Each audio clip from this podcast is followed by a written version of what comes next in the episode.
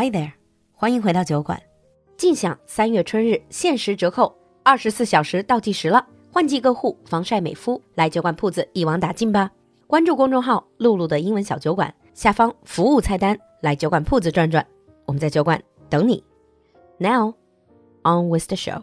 Hi everyone, and welcome back to Global Village. 欢迎回来，小酒馆大世界。This idea in Japanese called yutori sedai like 宽松世代。So basically, people who were born, I think, after 1985 or 1987, 就是八五后、九零后日本的这一代, because they enjoyed a more relaxed educational system. There was less competition.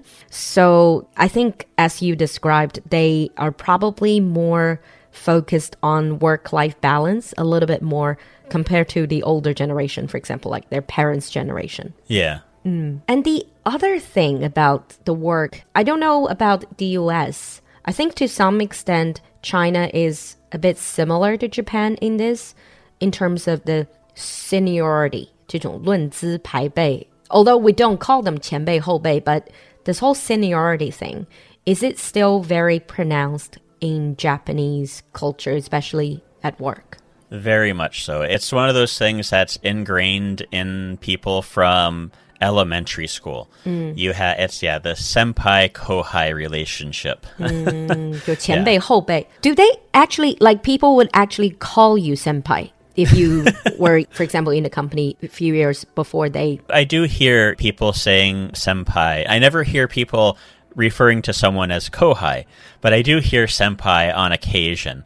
Well, like uh, sometimes it's almost seemed as a little bit dirty to say the word senpai. Get your mind out of the gutter. That's something that I hear like occasionally. People are like, uh? but no, like uh, people will use the word occasionally, but there is kind of like this idea where you're a senpai if you are older than another person, or you're a senpai if your position is higher than another person, and and sometimes it's kind of difficult to know where is the relationship? If you're quite a bit older than the other person, they're supposed to treat you with respect. But then if you have a higher position exactly. than them in the company and then they're supposed to treat you with respect, but you can't do both. You have to kind of choose one depending upon the situation, right? And so ah. that can kind of be difficult.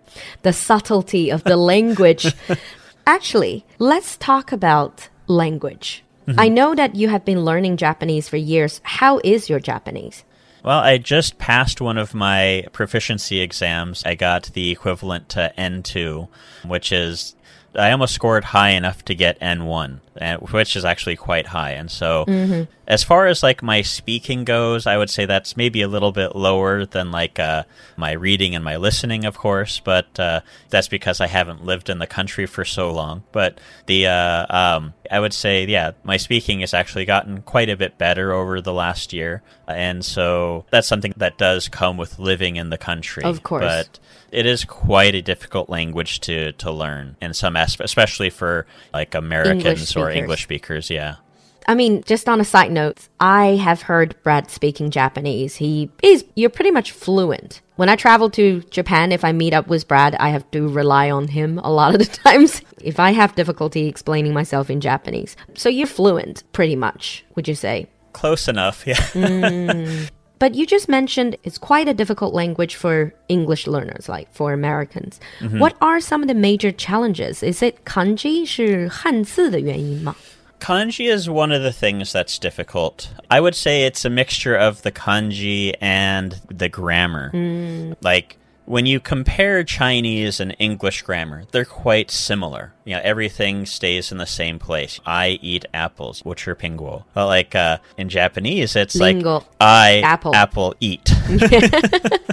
and very often you don't say I, anyways. You just say apple eat. in a lot of Western, like romance languages, when you can omit the subject, the verb carries the subject or carries some sort of particle that allows you to know who the subject is, like in French.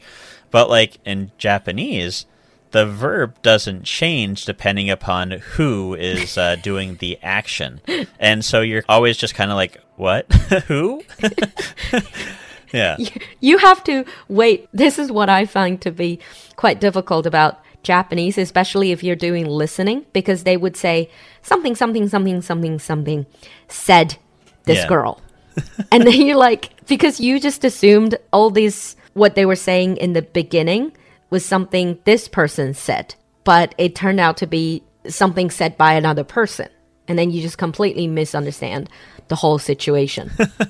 yeah, that makes it quite difficult. Then you have the complexity of the grammar. In English, we do conjugate our verbs. Mm. And they do the same thing in Japanese, but rather than like having like modal verbs like we do in English, like mm. can, could, you know, I will. Mm-hmm. They put them in the middle of the verb. So, like, mm-hmm. basically, you take your verb and you separate it into two words, and then you put something in between them. and so that becomes quite difficult because you have the infix, like something in the middle. You don't have something at the beginning, like to undo something, right? Yeah. You do something, you undo something, you redo something. You put something at the beginning, or you put something at the end. In Japanese, you put it in the middle. In the and middle, you're like, I know. uh, and then that makes it that makes conjugation 就是整个的动词变形 it's just there's so many variations but you know what i find to be the most the biggest headache in learning japanese or japanese as a language is the honorifics yeah. Mm.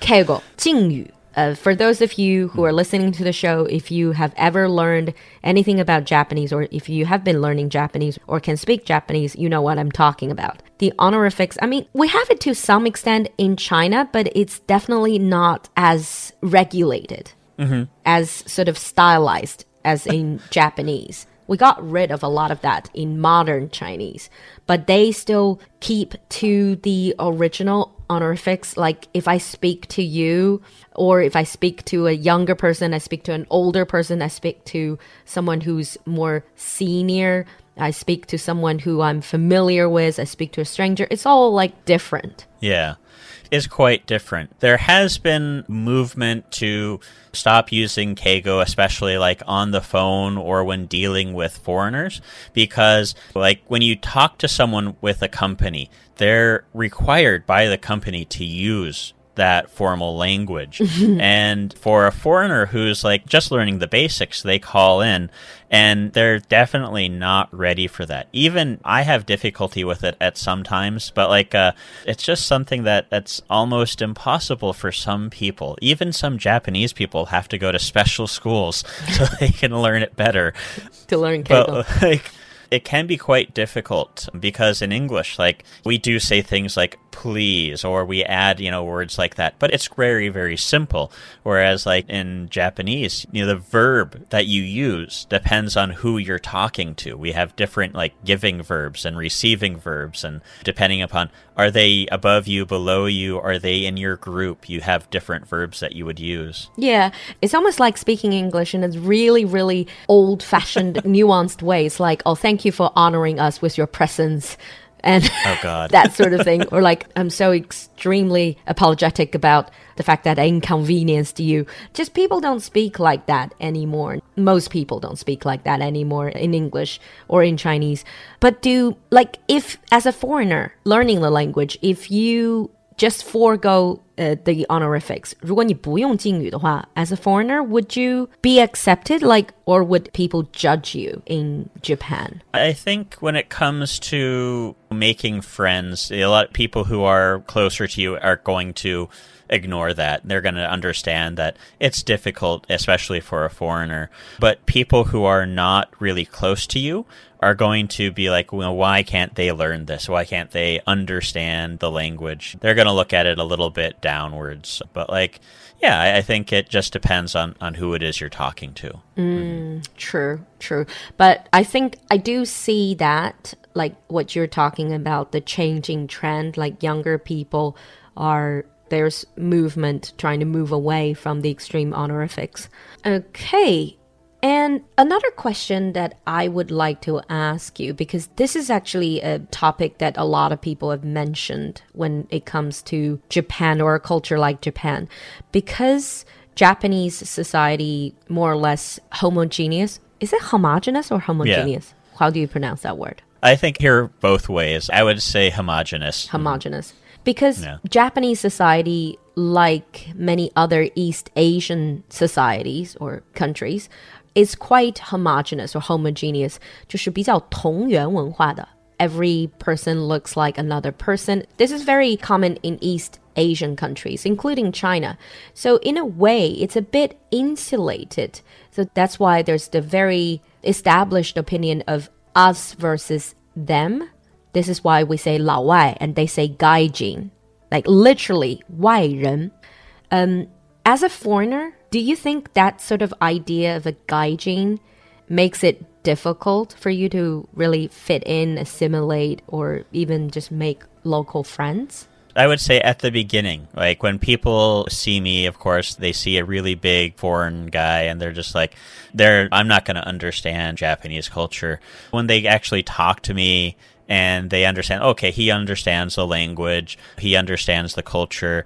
When they realize that I actually do a lot of the same things that they do, I enjoy the same types of things they do, mm. you know, they kind of let down their guard. And so they kind of, it is, it does take a while to, to kind of break through that shell. But it is kind of nice because eventually you do get there. Even with older people, like I've I've had older people walk up to me and then like try to say one or two words in English and and kind of fail and then say, "Can do you speak Japanese?" And I say, "Yes." And then we talk for a little bit and then just like the look on their face just completely changes once they kind of understand that you understand their culture and, and then they become much more open. But I think a lot of it comes to people who come here and, and, don't understand the language and don't understand the culture and just kind of gaijin smash through the world. oh, yeah. Yeah. I think it is very similar in China. I think we appreciate if you make the efforts. Even if you're Japanese or even if your Chinese is not perfect, but if you're making an effort to understand my culture, I would appreciate it. So it's that Definitely. kind of thing. Yeah, but if you're just like taking a superior attitude, like oh, local people weird, I will never understand them, then you would never really assimilate anywhere in the world. Yeah. You do see some of that when you're in like a city like Osaka or Tokyo. And you will see that people that are from other places in Japan, it'll take them a while to fit in there as well. They have their own dialect, their own way of speaking. You know, you have the Osaka dialect, the Kansai dialect, the Tokyo dialect, and everyone kind of feels that their dialect is a little bit more superior than everyone else's. Actually, I was going to ask you this. You live in Kyoto now. So, yeah. do you pick up any like the local dialect Kyoto Ben or like the Kansai Ben in general? 就是日本的这个关西话，甚至是说京都方言。 Do you pick up any of that? It, I would say it's something that's pronounced in Kyoto than it is in like Osaka. Like Osaka Ben is quite different. There's Kansai Ben, which is the whole area of Kansai, which includes Osaka and Kyoto. But then within Kyoto or within Osaka, it's completely different. They mm. have it's much stronger. They use some of their own words, but like it can be in Kyoto it's not so pronounced, right? You don't hear it as much. You hear more of just kind of like the base dialect. It the Tokyo dialect, yeah. Yeah, you do yeah. hear it, but in Kyoto I think it's more sometimes it's put on like in the service industry it's put on because people have this perception of what Kyoto dialect is 用中文来说，就是那种 stereotypical Kyoto dialect，是那种 软软糯糯的那种感觉，附庸风雅的那种感觉。But I've only really heard that kind of Kyoto dialects in the service industry. Right. Mm. Yeah, when you're talking to people outside of like a, a, shop, you you don't hear it as much. You don't really hear it like just the average everyday conversation. Like I don't hear my teachers using it at all, of course, but they're teaching Japanese. But like, uh, yeah, just every day when I hear people having a conversation, you know, I don't really hear it so much. But like, yeah, when you're in a bar or in a shop, you will you will hear it quite a bit. Mm. what I do is sometimes I try to pick up a phrase or so of Kansai Ben and then you say it especially if like if you're in Osaka and then you say it and they know you're not Japanese but you're trying to use a bit of a Osaka ben or Kansai ben they really get a kick out of it Yeah. If you throw in some of it, people are just like, wait a second, what? Yeah，其实就有点像你比如说一个外国人到中国，然后假如说他在四川，他说两句四川话那种感觉。呃、p e o p l e are very proud of their own heritage, not just of the country, but also of their local area.